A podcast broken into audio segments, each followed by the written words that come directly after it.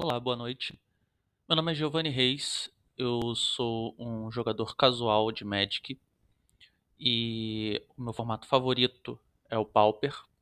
E vamos começar a gravar esse podcast agora, dia 30 de 7 de 2020, às 8h50 da noite.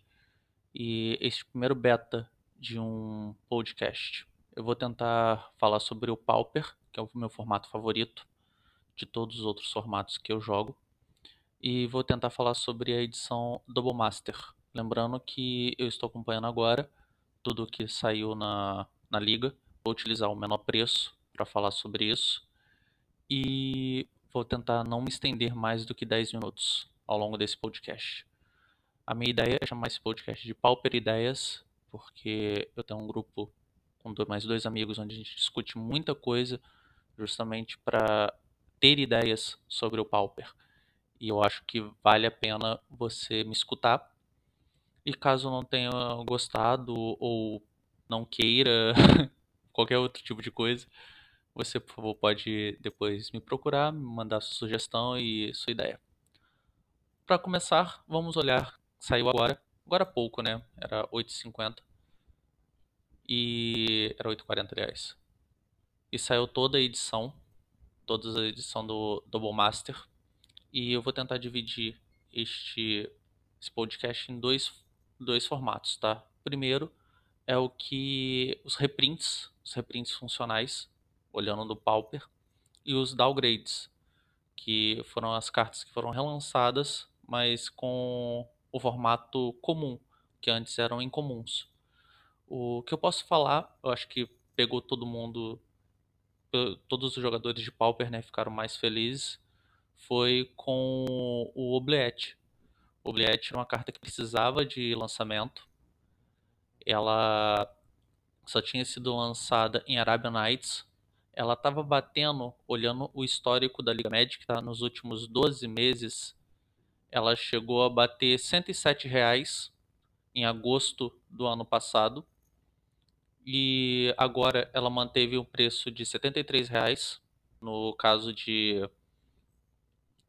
de Arabian Nights. E agora com o lançamento dela o menor valor que temos hoje é R$ 22,50 então assim é uma carta que o Mono Black no IRL precisava dessa carta ter sido relançada porque muitos jogadores de Mono Black Control é, não possuíam essa carta então eu acho que foi, uma, foi muito válido relançar essa carta, entendeu? Reprintar essa carta, porque os jogadores vão gostar muito. Falando, já aproveitando falando em cartas pretas, eu acho que foi muito válido também, o, já falando um pouquinho de downgrade, né? Mas que eu acho que vai jogar muito, muito, muito, muito, muito, muito, foi o Demover, o Cash Down, né?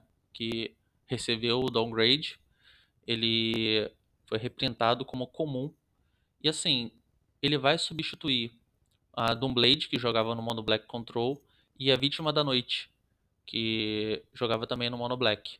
Vai ser essas duas cartas vão ser assim, ah, são boas, mas tem melhor, entendeu? Eu acho que o Mover vai justamente substituir essas cartas. Eu não sei se joga duas ou três cópias ou quatro cópias no deck, mas se você não está ligado qual é a carta, Demover é um instante preto, duas manas, que destrói a criatura que não seja lenda. Não Legendary Creature. E no Pauper nós não temos lenda, pelo menos não que jogue nos formatos mais competitivos. E eu acho que é uma aquisição muito boa, principalmente para os amigos que jogam T2, que jogaram na edição, no, jogaram o Friday Night, que receberam ela promo, né? Eu acho que vão conseguir agora passar a cartinha. E caso alguém queira me doar, tá? Quatro cash down assim de Friday Night, eu agradeço. é, aproveitando, falando, voltando agora sobre os reprints. Foi as lands, lands Urza, né, que precisavam desse reprint. Muita gente hein, gostava e queria é, artes diferentes. Eles lançaram umas artes bem legais, a foil, inclusive, das Lands Urzas, estavam em pré-lançamento no lá fora, a cada uma em pré-order a 10 dólares, foil, né? Então, assim, para os amantes de foil, artes diferentes, as lentes URGS estão bem bonitas. Eu acho que vale a pena se você quiser. Alguns reprints por Pauper, estrela cromática mesmo, que precisava, que o preço dela estava um pouquinho acima de 20 reais, entendeu? A Ash Barons, que já teve, né, alguns relançamentos desde quando lançou em Commander, mas que sempre joga na maioria dos decks. Agitações do passado, Manamorfose mesmo, que joga Modern e que estava um precinho um pouquinho acima para o Pauper. Mapa da Expedição, que foi banido recentemente de, do Pauper. Então, para teve muitos artefatos para o, o Modern, né? Teve grandes reprints. Eu acho que foi o que me chamou a atenção, tá? E para downgrades agora, eu vou começar a falar de que é o que a parte que eu achei mais interessante para o formato, porque eu sou a favor de decks rugs. Eu estou sempre procurando tentar decks diferentes e decks que não sejam tão tier do formato, mas que sejam divertidos de, de se pilotar. O primeiro deles que eu gostaria de falar é o Troca de Berço. É o... Ele é uma instantânea, uma instantânea tribal, três manas. Ele é de todos os formatos, ele é changeling, entendeu? Ele é um formato de todos os tipos e você exila a criatura alvo. O seu controlador coloca uma ficha de Changeling, de Morphology, aliás. Você coloca em jogo uma ficha de criatura incolor 1/1 do tipo morfo, metamorfo, com Morpholoid. Ou seja, é uma remoção pontual que você exila a criatura, 3 manas instante, branco. Vai jogar? Não sei mas isso me empolgou porque ela sempre foi incomum e agora ela foi relançada como comum.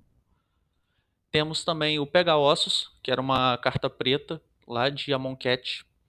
Eu não sei se vai jogar no Mono Black ou não, mas talvez jogue em uma espécie de Mono Black Full Hard Control, porque são 4 manas, 3, 2, Pássaro Voar, e essa mágica custa 3 a menos para ser caçada se uma criatura morreu nesse turno. Ela tem voar Death Touch, 3 2 fly.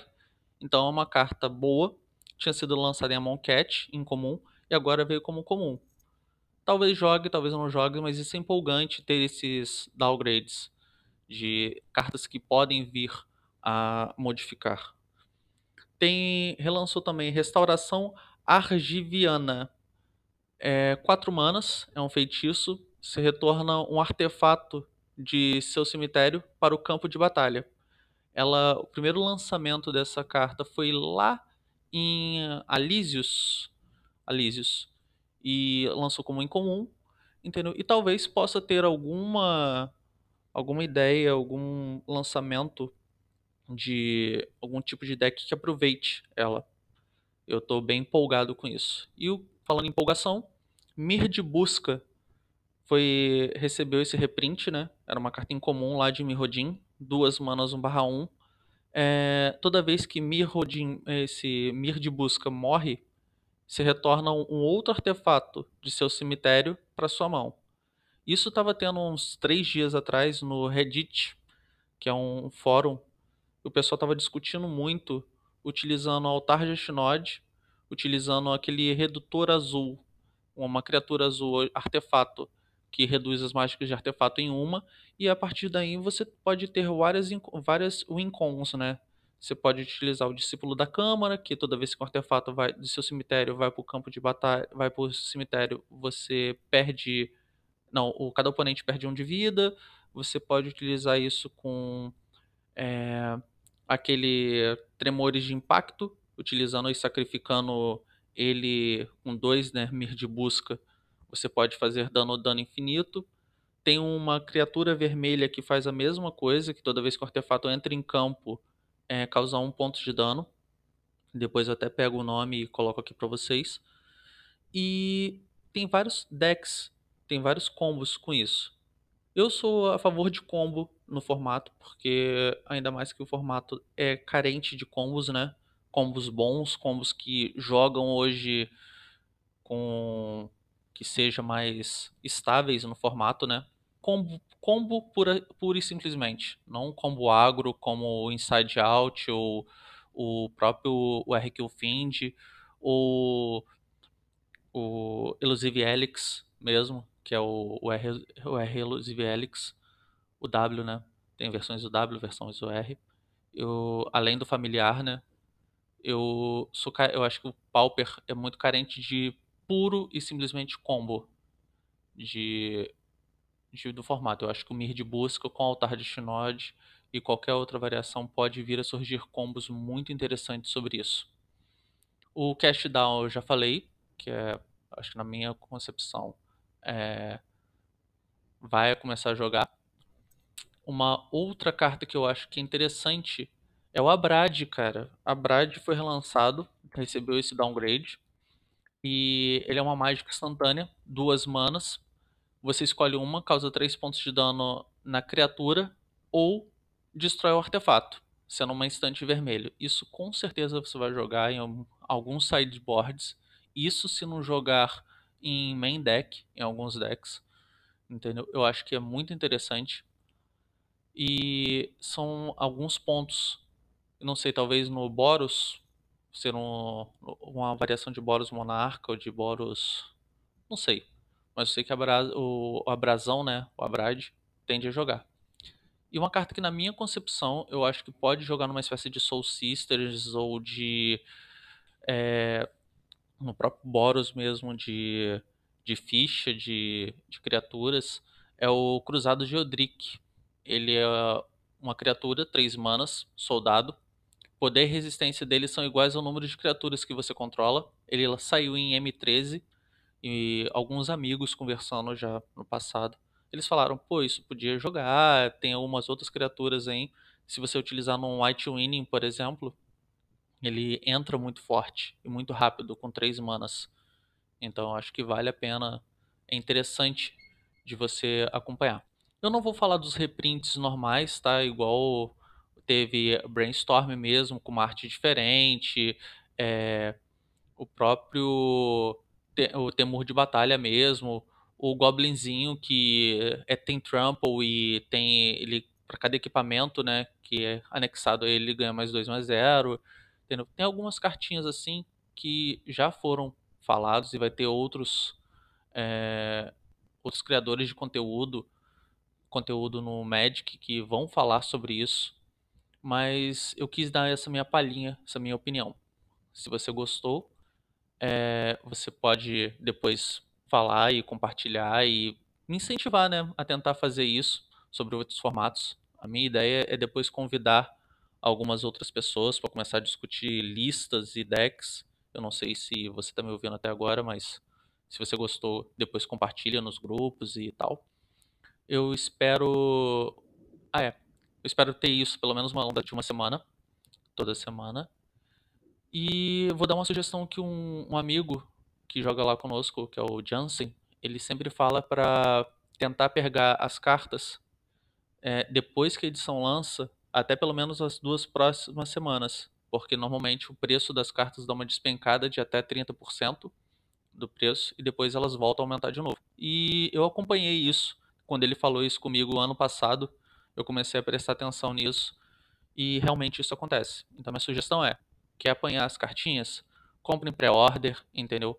tenta procurar, prestigie, a sua loja local e faça as suas compras, porque depois que essa pandemia passar, né, todo mundo vai querer começar a voltar e tal.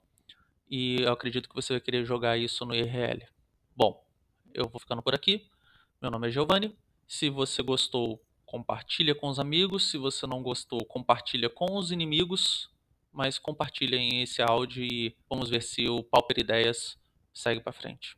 Forte abraço.